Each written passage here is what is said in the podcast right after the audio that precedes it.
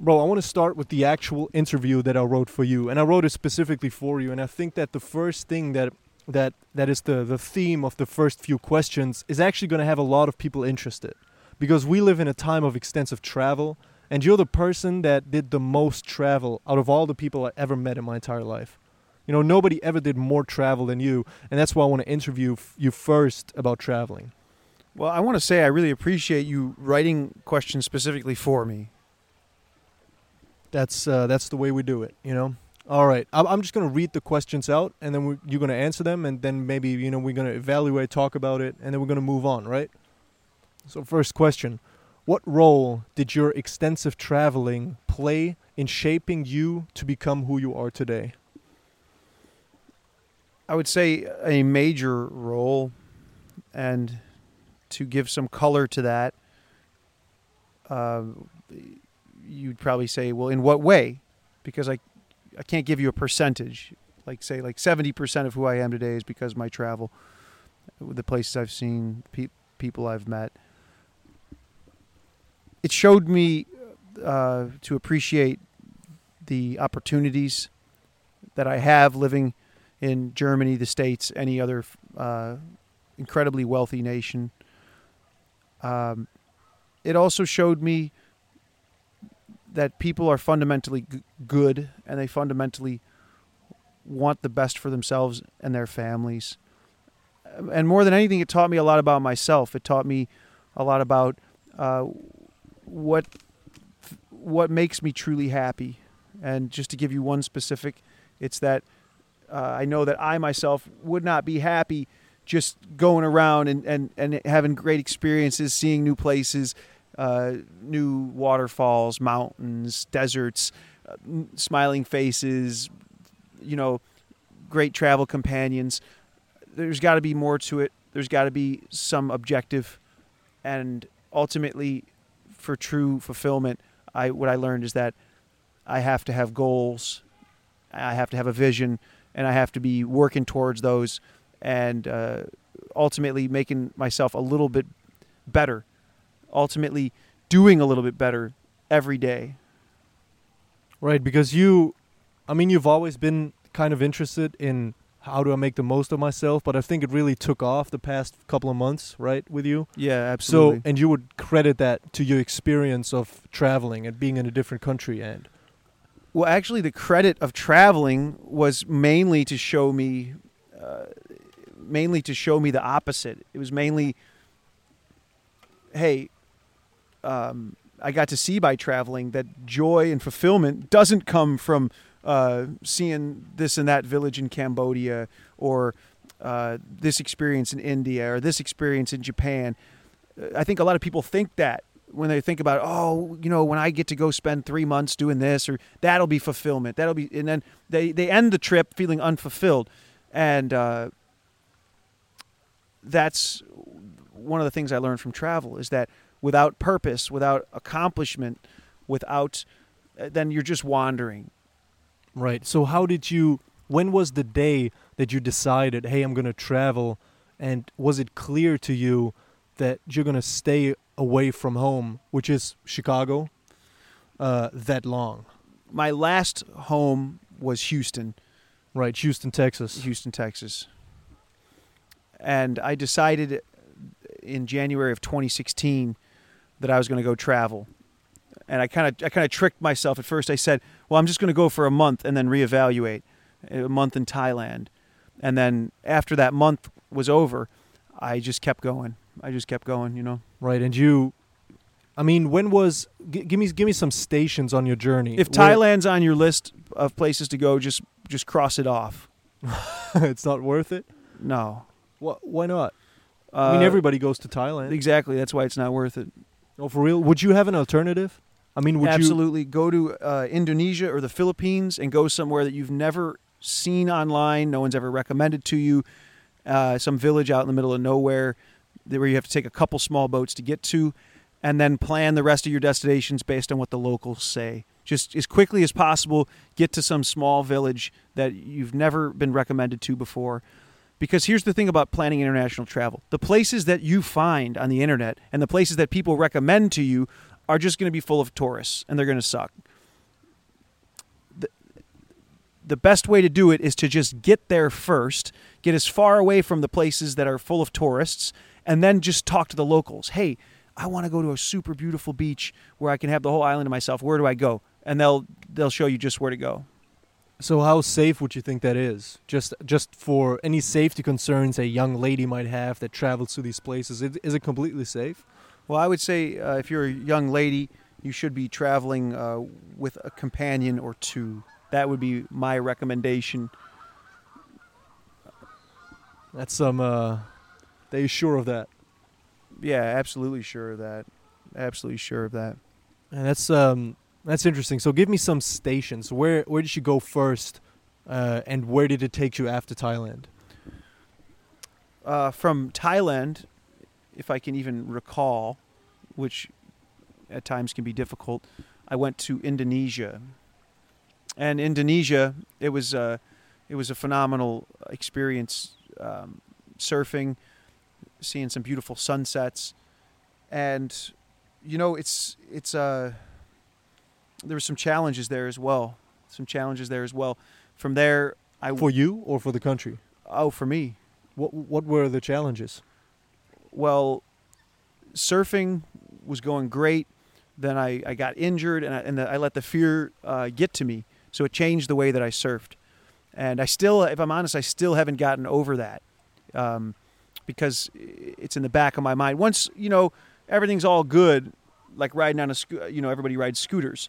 Everything's all good, but the, the Until you break a fucking bone on that scooter. or you get or you leave leave some skin on the road and then it's different you know it's different you, you don't have that same sense of of total freedom of total joy uh, lack of fear and you start to do things differently Yeah, it's like it's, it's like that first time, you know, when you come out of high school and you're 16 years old, you just have no concerns whatsoever, right? Mhm. And then you kind of get hit with reality that there's something more to it than just going to school uh, and playing video games, right? And then you, Mhm. it's kind of a reality check that that kind of assures you that hey, to every upside there's a downside.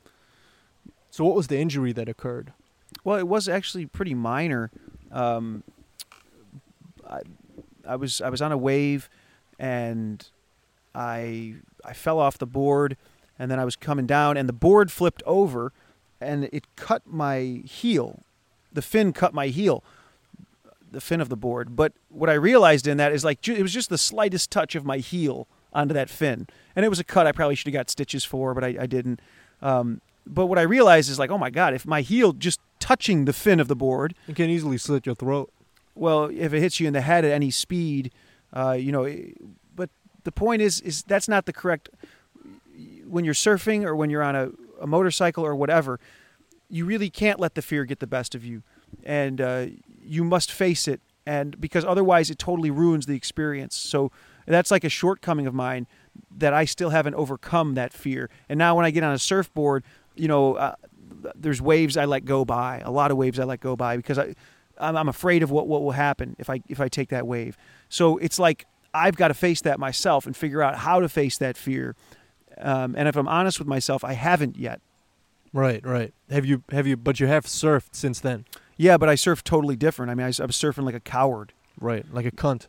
F- Cunt- absolutely. cunt, surfing. Cunt- yeah, like not kite surfing, Oh, but cunt surfing. Cunt surfing. I mean, like uh, the last time I was surfing, Ollie was with me, and man, he was He going. probably serves like a like a pro, right? Well, he's got like he's got just such courage, and uh, he, you know, it doesn't matter if, if if if a wave like the size of that that wave from Portugal, what's that one called? God, oh Na- those those, Nazare. If those Nazare sprung up, those ninety Ollie would waves. be Ollie would be paddling in without a like without a care in the world, and he would just see the the possibility for a victory. And me, on the other hand, I'd be like, "Oh, this one's too big. What if I get thrown off?" And you know, that's no way to surf. right? Do you know if Ollie ever got injured? Ollie's uh, I remember he's taken some some scary falls, which I think maybe uh, maybe shook him up, but I, I don't believe he ever walked away with an injury. Right. It's absolutely crazy how much water is falling onto you and how some surfers just broke their backbone from just the water that was falling onto them. Just the masses of water.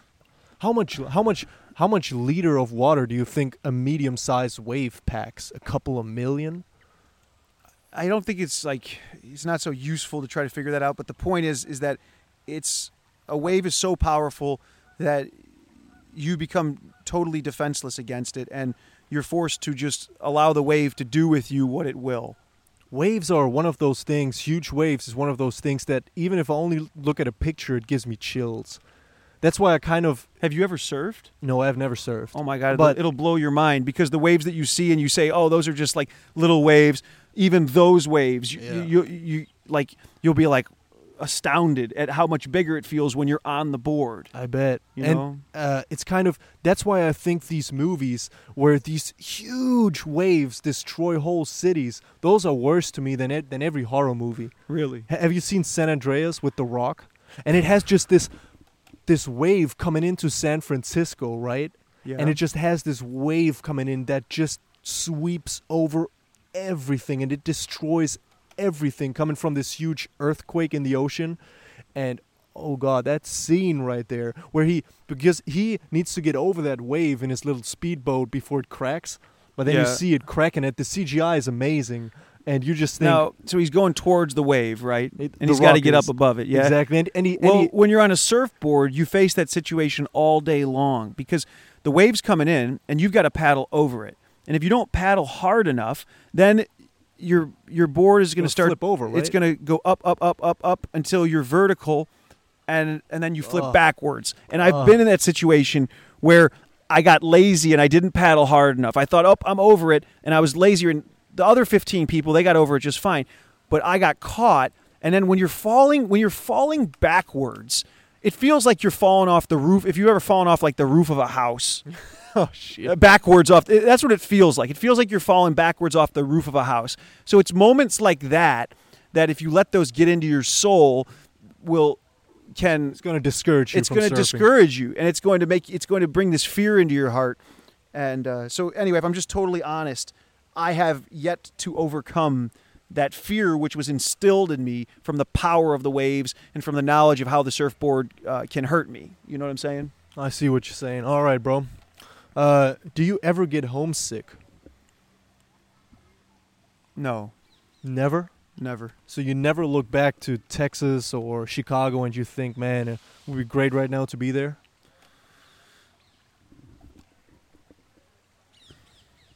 I miss my family and I miss some of my friends. And I think about some of the activities we would do, like in Texas, float in the river. Um, Just getting wasted. just, just wasted. Floating in the river. there were there were two times, there maybe maybe two times when uh, I was totally unconscious, floating in a tube down Oh, the river, uh, man. like totally unconscious. Like you know, like the, Moses when he was in the basket floating down the river, and then the family found him. I think that's what I was going for. Oh, but I was never found by the Pharaoh's family, and I didn't uh, get raised within the Pharaoh's family. I think maybe some, maybe Pe- some. The people just get so fucked up floating the river because of the sun in Texas. I mean, that just probably makes every beer feels like three.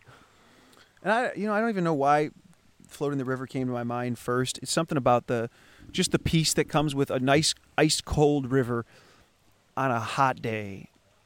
Nice. I floated the river with my dad one time, and uh, that was a phenomenal, phenomenal time as That- well. That's such a Texas thing to do. I've never. That doesn't even happen here in Germany. Nobody in Germany ever just took a tube, put it in the river, and just floated. Do you know they do it in Switzerland? For real? Yeah, they have these beautiful, clear, clean rivers there, and they, they do this. Well, I've never, never, ever seen anybody other than in Texas float a river. Which means Texas has a lot of cultural differences than here. Let's admit it. I mean, Texas is a whole nother ball game, but Yeah, and you know, I, I miss hanging out with my sisters and just doing silly stuff, um, and like you know, going to play laser tag because there's people at the laser tag spot that are like showing up there every day. The pros. I mean, they're in their mid 40s and they're like there to like competitively play laser tag. They're like calling out like codes and stuff like that. Oh man, They're calling out codes and just. they just- w- they just grew sick of Call of Duty. They just had to I go for the real sk- I think they skipped that phase. But it's kind of cool though, right? I mean, it's kind of because you actually exercising, doing laser tag, and it has something Yeah. to strategy. And it's let's face it. I mean, doing that to laser tag is way cooler than getting on that level on Call of Duty or Battlefield. Yeah, well, you know what's the most realistic is paintball. We need to go play that. Let's do it. Eh, I'm kind of afraid of the pain though. No, you know, see the thing is at hits you. first at first like you think that, but then once you play once, you realize it doesn't even hurt that bad. It's just like a sting. It's like it's like a sting and the adrenaline's rushing so much that you don't mind it. The only time that it really sucks is when you get hit right in the top of the head. Right? So you so Yeah, yeah, a lot yeah. of times people will wear like a winter cap even in the summer just so that in the in the case that they are hit directly in the top of the head it doesn't hurt so bad. Uh, I've seen that documentary about Chief Keef, right? Once he got out of Chicago, once he got famous, he just purchased all that paintball gear and started getting into paintball, like into it. And he has his whole crew, and they just play paintball all day long. That's a beautiful thing. I mean, it's way better than shooting each other in the streets, right? Well, absolutely. And it's a very physical activity. It's very physically demanding. And when you're just playing video games like first person shooters, uh, you think you might know what paintball is about, but you actually don't because it's so physically demanding and it's so much more than just uh, looking down the barrel of the paintball. They don't even call them guns, they call them paintball markers. Well, it's better to not call them guns, you know. Yeah.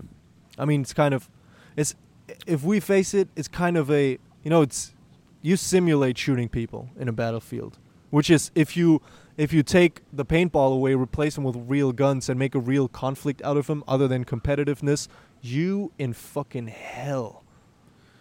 Very true. Because because I think you know from all the stories I heard of from my grandpa who went to World War II, and all the stories he told, there's n- and all the documentaries I saw, there's nothing worse than war, and there's nothing worse than actually going, you know, being in a battlefield with bullets flying around your head and just people trying to kill you, and you by your duty are forced to actually go and kill people. It's, it has to be fucking horrific. So you know, and I think I would say you're you're quite uh, you're quite lucky because a lot of people who are in the wars they don't they categorically just don't tell don't talk about it. So you you got to hear firsthand accounts of of, of battle. well, kind of battle. My grandpa got lucky. You know, he never was. He he he saw some battles, but he Mhm. wasn't constantly at the front. You know, Okay, okay. at, at the forefront, which was you know, which was he he absolutely got lucky in in the Second World War, and he was most of the time he was loading planes, Okay, but with um food. You know, so supplied planes, yeah, which uh, I think. Listen, if you're in the Second World War in Germany and just hell is breaking loose everywhere, that's kind of a good spot to be. You know, loading planes. Um, all right, let's move on. What made you choose Germany as your current location? Well, I, I was brought here to visit a very good friend of mine, um, and Ollie? that's correct. Bro, do you remember that call we made to you? Oh yeah, I actually do. Right? And I remember exactly Yeah, where we that were. was when we, first met. Pretty much was on we the were, call, right? We were at the ATM in Ehrenfeld. And Really? we were and and I called you and I said I was so excited to actually speak to an American again. I, you know, I told you, man, let's you know get your ass over here. Did you guys call me through the ATM? Because you can. you can actually call you me through. can an A- actually. yeah. If you're at an ATM and you just dial my number, it'll ring me up. Oh God, that's you've some straight smack talk right here from Michael Patrick Kelly. Yeah, and then like if you ask politely, then the machine will dispense uh, however much money you ask for. Oh God. So, so what made you choose Germany? I mean, out of all the locations you could have gone, what what was it about Germany that made you stay? So I came to visit Ollie because I really wanted to hang out with Ollie. We had such a great time uh, surfing together in Sri Lanka and getting uh, getting sun sick. we got so much sun one day that the next day we were just like Like- completely wiped out, Wrecked. wrecked. Yeah, the sun can wreck you. The sun can suck every bit of life energy out of you, and so I came to uh, Cologne, and which we are currently in right now. Yes, we are. And I came back uh, a second time to visit, and this is actually the third time that I've been to Cologne, but this time I stayed. So I've been here almost six months now. That is amazing. So why? Why Cologne? Why Germany? What is it? What is it about Cologne? What is it about Germany? Well, the opportunities regarding uh, music and educating myself on music here are incredible. Um, I've found a amazing piano teacher, uh, a phenomenal vocal teacher, and I've learned that I can attend the music, the Hochschule for Music and Tanz, which is an internationally re- renowned music university, which people fly from all over the world to attend. I can attend as a guest listener virtually for free. And anyone can. It's just a matter of having the information that it's possible. Um, so, you know, it's kind of like uh, every form of education here in Germany is totally free. It's totally free. And Exactly. if you just look, you can uh, you can educate yourself in any topic. I mean, I can go to the orchestra for for nine euros. For nine euros, I can go to the orchestra, and if there's which there's always is, which there always are empty seats in the very front. I can sit in a seat in the very front for nine euros, and so can anyone else. That's crazy. Just a few examples of the special, the special things in Cologne.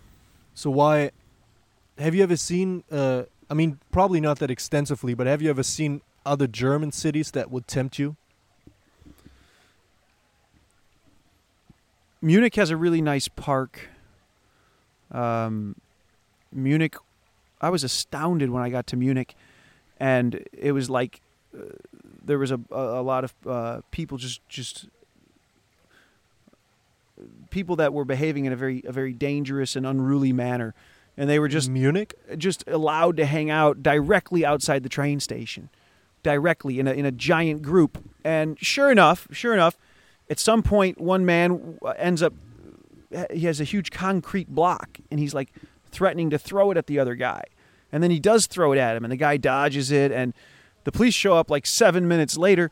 But I remember seeing that. I was like, I just got to Munich, which is one of the, uh, you know, most respected cities in Germany, and it's one of the most major cities, and there's a lot of wealth there. There's a lot of influential people, and yet somehow they're allowing directly at the train station first impression for people that come there to be a hostile, lawless, uh, insane jungle of drug addicts and alcoholics. Uh, and, and and violent people. Somehow, someone in the in the city has made the decision to allow that because they don't have to allow it, but they do. They did at least when I was there, and I was really shocked at that. I was like, "What the fuck? Like, really, really? I couldn't believe it." I'm very surprised to hear that about Munich. I never I I mean I've seen it in Frankfurt. I've never actually heard about that in Munich. But do you think it's that bad in Munich? I mean you say it's that bad?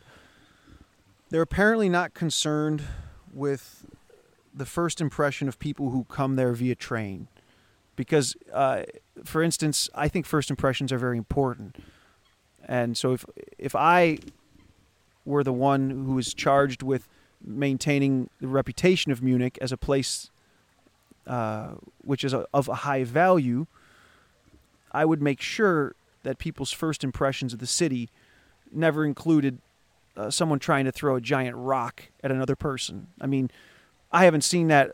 There's a, there's a few times in my life I've seen somebody try to hit somebody with a large rock. One of them was in Srinagar, um, which is not in India but in Kashmir, which is a place that most countries put on their like they, red flag it. They say don't go there; it's a Yeah. hostile. So, if you want to go to uh, Kashmir, there's not going to be any tourists there, but you might see somebody try to throw a brick or a rock at somebody. Other than that, what I'm saying is, you know, the few places So wait. Munich and Kashmir. Oh god. You know, I've seen somebody get a rock thrown at them. so you saw it. The, the the first spot you saw it was uh was was a place that all the countries have on their no goal list. yeah, yeah, and yeah. the second place Yeah. was fucking Munich. Yes, yes, 100. Uh, percent So if that doesn't tell the story, then I don't know what will. God, bro, that's hilarious. because, you know, that's hilarious. It- So in that uh, was it at that point that you knew Munich isn't the place? Yeah, actually, I said I at that point I was just like, well, the standards are just so so low here. If they're going to allow this, and it, you know, it's not like this is a, it's not like this is a total surprise to them. Oh gosh, like, no one's ever of course you let people just hang around in a mob drinking and smoking and and fighting and yelling and you have no police presence there whatsoever and it takes the cops 7 minutes to show up after somebody gets a rock thrown at them you know? And these guys have been like screaming at each other and squaring off for 5 minutes so uh, total response time to a violent confrontation was about 12 minutes Twelve minutes. it You was just insane i mean you'd think the infrastructure works better in you would think at a train station you'd have uh, police officers at every major entrance I think they do. Well, What? they- they, didn't show up at the main station. They didn't show at up. At the main Station. I mean, that is that is the task of. We have two types of polices here, right? We have one police, which is the general police, and then we have the Bundes police, right? It's so it's the state police, which is supposed to protect all the airports and all the main stations. And I would think Munich would be crowded with them because it's Munich. You know, it's not some small village in the middle of East Germany. It's I Munich. can say this: if people from like India, who are just totally unfamiliar with the culture here, uh, or anyone from a, from a country just totally unfamiliar with the culture here, came here and and observed, they might think that the the druggies and junkies have some type of god status here. They might think that because they're just Oh, allowed because they, seem untouchable. They- They're just allowed uh, to go anywhere, s- profanities anywhere, shout anything, drink anywhere, smoke anywhere, and then uh, you know it leads to people getting rocks thrown at them. But I could see it to an outside observer. They might think like perhaps these people are like sacred gods to the Germans, and you know, much in the way that in India, like uh, you, if a cow, the cows are allowed to to walk down a street, and you can't mess with a cow. Like if you were to, if you were to attack a cow or something like that, I mean, you would be p- penalized severely. yeah. So they might think that these these people who in other countries are otherwise status. are otherwise have cow status. They might think these people have some some status where they're allowed just free reign. They're Just- allowed to, to do whatever they want. Just imagine that some that junkies at the main station had the same type of protection here as the cows in India. Just imagine that scenario. And Oh God. to be bro. clear, I feel great compassion for people who don't have enough to eat, for people who are struggling, people who are on the streets. I feel great compassion for them. that was just a mouse. Yeah, a mouse just- Did you see that? Yeah, the mouse just jumped over the river. That it was a- the equivalent if me or you was to jump across like the Rhine. That was a huge leap for that little Uh, mouse. But you know, when people are going to constantly bring harm to themselves by drugs, alcohol, violence, and do it in broad daylight, well, then it's not just about them. It's about the little kids that have to see them, and say, and, and that that becomes an example to the little kids of, of what is a, an acceptable form of behavior. You understand? You're right. What? So what did the cops do once they showed up? Because I know for a fact that German cops are. They're not like American cops, you know. So I can imagine that they kind of broke it up, but not in a fashion that would, that would actually put. Well, any no. type When of- they showed up, both the guys involved in the fight were long gone. Oh, okay. they got okay. there like you know, I see. I see. we're here, you know, and like everyone was like, well, uh, Too late, buddy. you know. That's a little late. they do. It, one difference is that, um, you know, when people who are on the streets are here are hurt or incapacitated, the always the, the police will show up, an ambulance will show up. There'll be maybe twelve emergency personnel on scene, um, in order to to help the person, whether they've passed out or whatnot, and that is that's different than the states. Really, there wouldn't be that that type of a of a response. I see what you're saying. So, um, so what was the worst thing you saw in Cologne that that that could have potentially uh, made you think those same things that you think about that you thought when you first entered Munich? What was the worst thing that you saw here? Well, and I should say a few positive things about Munich. The garden, the English gardens which they have there are phenomenal. It's really cool. They have like a, a miniature wave in the river you can surf, and it just feels great to be in that park there. And I didn't get to meet many people from Munich, so I can't speak to the culture there, but I can say the city is beautiful. It's like a dream to cycle through it. And um, it's just, you know, if you had a beautiful home, if you had a beautiful home, you wouldn't let a bunch of junkies just hang out on your doorstep so that when the guests first get there on the way into your mansion, uh, they get like screamed at, hassled, have to breathe in crack cocaine smoke. You understand? were- Do you you think they were understand? Do you understand? right i- i- and this is in Cologne. There was a guy smoking crack in a subway station right at Neumarkt. How did you know? it you know was where you're about to walk up to the, the library. How did you know it was, it was crack? Well, he's rolling it up in foil, and um, oh, for real? yeah, yeah, yeah. And I, Tinfoil? I had to scream him out of there. I had to, uh, and it was right next to like an underground barber shop. So the smoke is like going into the barber shop. There's four guys getting their hair cut. There's kids walking by. And uh, after that, I actually walked into the KVB office, and because I was so enraged, and I told these these ladies, I said, "You guys are in here selling tickets. This guy's out here smoking crack, and little kids have to breathe it in. And there's no police. You're not doing anything about it. You're you're charged with the safety of the passengers in your service. You're doing nothing about it." And uh, you know, I had to. I screamed at him for maybe two minutes before he packed up his stuff and, and got out of there.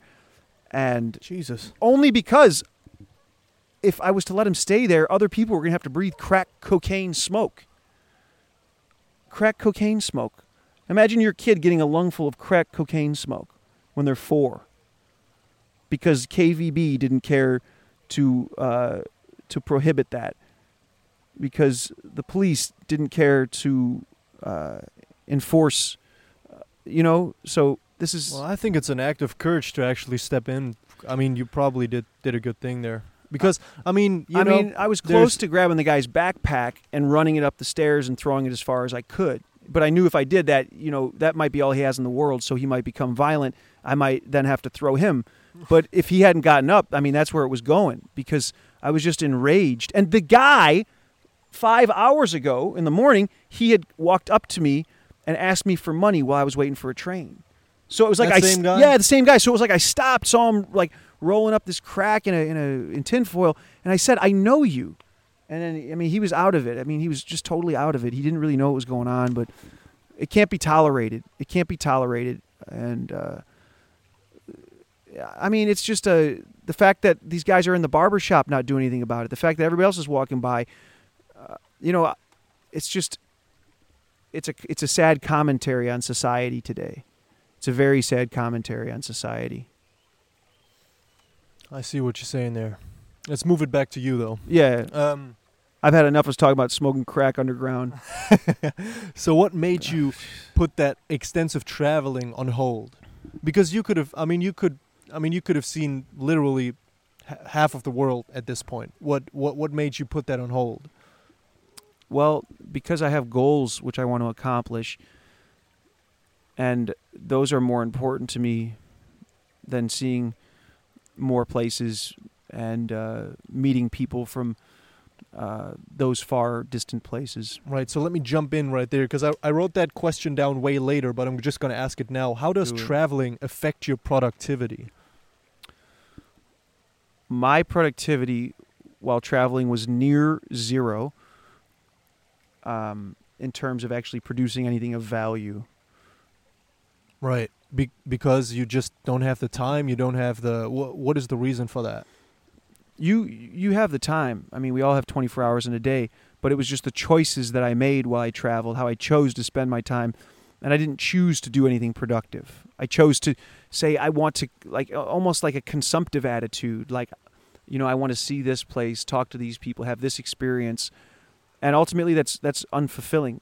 Ultimately, Do you think that would only apply to you, or do you think that those are kind of universal habits that people have who are on the go, who, who are traveling? Well, I met a lot of people who appeared to also be getting absolutely nothing done by any estimation of, of mine while traveling? while traveling. Did you ever have a? Did you ever realize that while you were traveling, or do you realize it once you were settled down and realized how much more productive you could be? I started making music while I was traveling, and that was, I realized I really loved the process of making music. And so I became productive um, during segments of my traveling, you know? But it was kind of like, you know, if, if you're underwater and the waves are crashing on you, you come up for air every once in a while. It was kind of like just coming up for air every once in a while. And then I was back, I was back under the wave, you know? Right, right. So you and you actually wanted the air all the time. Exactly. Did exactly. you did you realize that alone, uh, like on your on your own, or did, did did someone hint it to you? Did someone say, "Why don't you, you know, settle down, get your own place"? You know, why why don't you? I observed uh, in the character of the people who I met in hostels um, that a, a lot of these people were were unhappy um, and ultimately not feeling fulfilled. So that was something that informed me as to perhaps it's not all roses out here on the hostel circuit, you know, and it's not all roses out there on the hostel circuit. You see some crazy shit. I mean, In a hostel? Oh my god! And you meet a lot of shit. You meet a lot of people who are complete and total losers. Total Right. fucking losers. Right. I would say ninety percent of people in hostels are complete and utter total fucking losers. or they're just not there yet, and they're, you know. Well, no, I would just say they're total losers.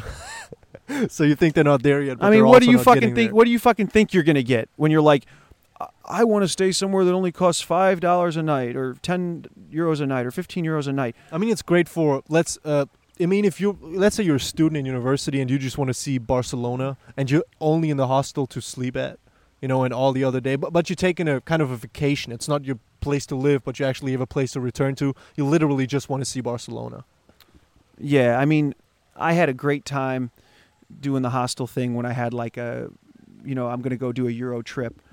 Um, but what I'm really, when the hostels end up being ineffective is, and, and, and a negative t- to, to you is when you're like sort of living out of hostels. Ex- yeah, Right. And, that's exactly what I mean. I mean, Like- hostels are great if you have a productive place that you can go back to. But Yeah, if you're just but, yeah. But, but, but, but I mean, if if your last place was a hostel and your next place is going to be a hostel, Yeah. I mean that's what you mean, right?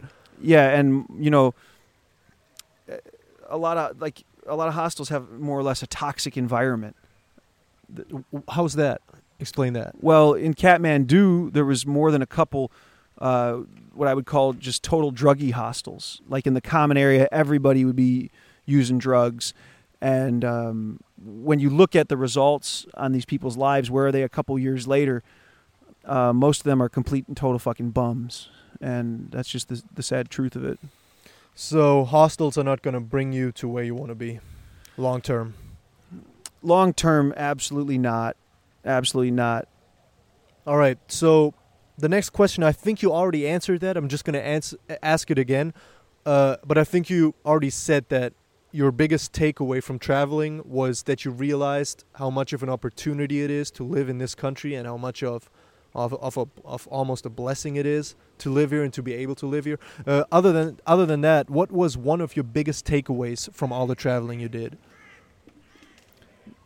that when you be yourself and you enjoy the moment completely and you just live with total joy wherever you are, uh, people will embrace you and people will take great joy from being around you and they'll be very happy to speak with you.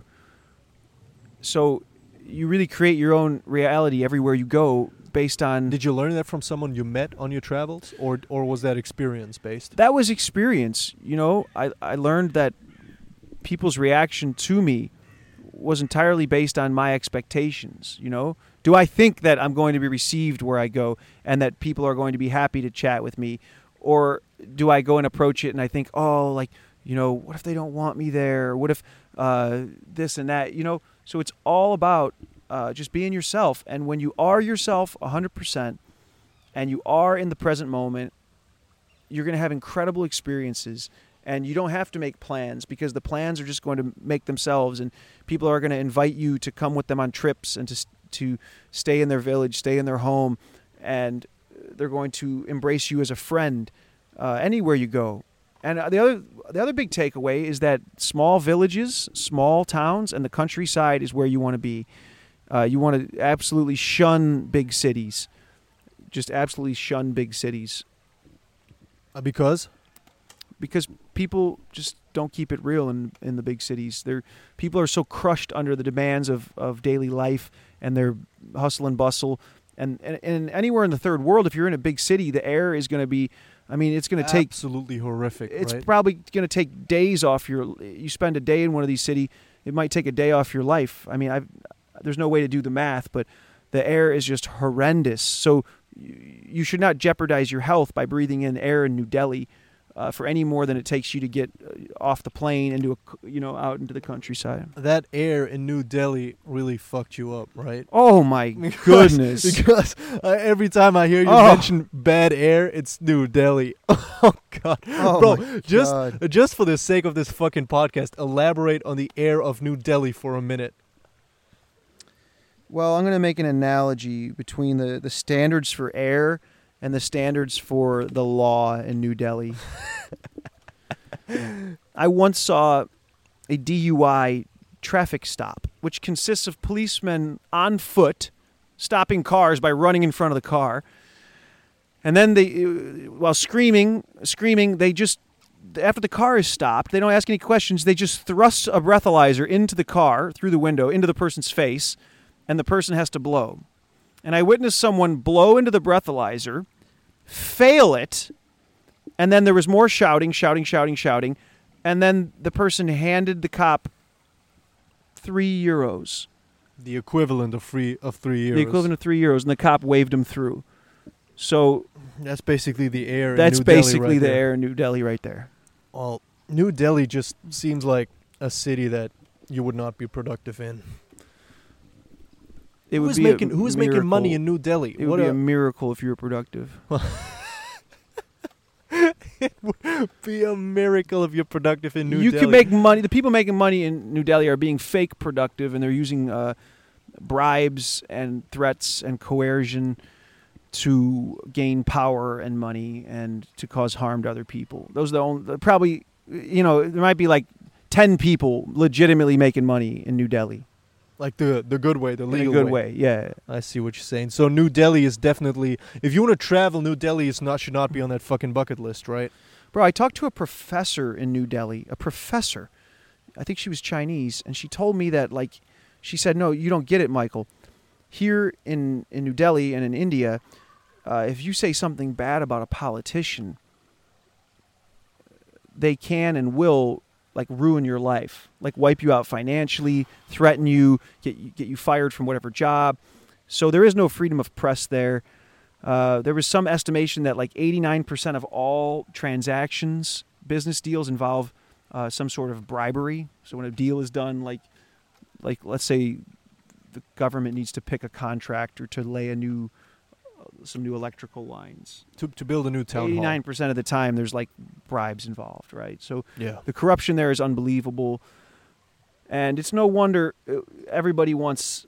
Uh, you'd be hard pressed to find somebody if you went to India and said, "Here is a, I'm going to give you this chance to go to whether it's Germany, Switzerland, the U.S., Australia, Canada, any place, first world." You'd be hard pressed to find somebody that wouldn't take that. So that that's what gives me the the great appreciation because we're basically living in a in a country where there's gold and stacks of euros on the ground, and all you got to do is bend over and pick it up. But most people want to complain, and they see it as a, sca- a world of scarcity, where it's hard to make money, and they complain about their job, and they, you know, but fuck, I mean, imagine, imagine there's a billion people just in India who who would give it all to come here and have the chance that that we have living here, and Exactly. it's going to be the same situation in Brazil and China. Uh, these people want out because their countries are ruled by corruption, so they don't they don't get a fair shot. And when corruption rules your country, it crushes the productivity of your country. So ultimately, it crushes the living standard for everyone, except for the few people that are profit, on- that profit that are- off of that corruption. see and they're and they're killers. I mean, they're absolute killers because, um, Well, they're probably very, very ruthless. yeah, they're they're they're savages. The people that profit from this. I need you to answer that next question Yeah. brief and direct because I probably, you know, I wouldn't, I can't, I can't say it. I'm German. Uh, what would you tell a German who is still suffering off perma guilt, Oh, looking, perma guilt. looking back on German history? You, Oh you, you, as someone who embraces this country, right? Who came here by ch- by choice, right? Yeah. What would you tell one of those Germans who still suffers off of perma guilt? Well, I would say like the first thing to do is to acknowledge that collective guilt is a real thing. Like it's a real thing. Like even if you didn't do something wrong, uh, human beings have a capacity to feel guilt for things that uh, a their family did and b society at large did. So once you realize that collective guilt is a real thing, um, and that it, it can actually hamper you. You know, only when you know there's a like, only when you know the, the kitchen's on fire can you go put it out, right? Otherwise, it's going to keep spreading. So once you once you can acknowledge that that guilt exists, if it does exist for you, then you can say to yourself, well, I know that guilt is never helpful, and it's never getting me closer to my goals, and so I'm just not going to feel it. No, I I still feel guilt in my life for certain things, and so I'm not an expert on how to just like overcome guilt. To, to take the microphone with you. Oh you- yeah, yeah, yeah. So the point is that I think we can universally agree that guilt is always a bad thing. It's it's not like anybody's ever been like, well, I, I think except if I think you could use I think you could use a little bit of guilt in your life, and that would help get you to the next level. Have you considered uh, feeling a bit more guilty? You know, like guilt is never a fucking good thing, right? It's never. It's never. It's such a holdback. It's such So- a huge. If you want to feel, if you want to feel guilty for who you are, right? If you want to feel guilty for who you are born as, you can just put that block of cement on your feet and jump into the Rhine. You Yeah, know? yeah, true. It's because true. you know, I mean, that's literally. I mean, if you're if you're that un, and, but then there's a thing. We let's not get in. Let's get into that another day. But then there's also this thing where guilt becomes a fashion, you know, and oh, you're only a good person if you feel guilty and all of that bullshit. But man, it, don't get me started on that. We're talking about your traveling here. Well, most people saying that stuff are totally broke. That's like Most probably. one thing. Whether you're at a party and someone's got some advice for you, Except except if you're a Silicon Valley billionaire, but then you say it to appeal to the masses. you can't take advice from people who are flat broke. Man, how does an American get treated in different countries of the world? And as an extension of that question, have you ever felt either overwhelmingly be welcomed or overwhelmingly being rejected as as an American in different countries? Nepal has to be the friendliest country I've ever been to. The people there are lovely. They have a true joy for life. Uh, even, uh, you know what I mean? Like, man, the guys that that operate these like buses, which are like kind of like maverick buses. You know, it'd be like if me and you were like, "Hey, let's go buy us a van and just start driving around Cologne and charging people." You know, like twenty cents to get from point A to point B. You got to take the microphone. You know, can you imagine, Victor, if we did that and we were just like jockeys and you drove and then I stood out the side of the I stood out the side door and I was just shouting and I would just be like Hansaring, Hansaring, Hansaring or you know, you know, I'd be like I'd be like Chlodwigplatz, Chlodwigplatz, yeah. Or you know, I'd shout to where we're going. right, right. I'd be like and people- Nippes, Nippes, Nippes, and then people would wave us down, and then we'd hurriedly load them in, and then there'd be all these other vans also competing with us, trying to get the riders. So you, I'd be like screaming at them. I'd be like, no, like da da da da, da get the fuck out of here. So they compete with each other, and then they actually race each other. But the thing is, you'd think they'd be stressed as hell, and they'd be in a bad mood. No, these guys are like.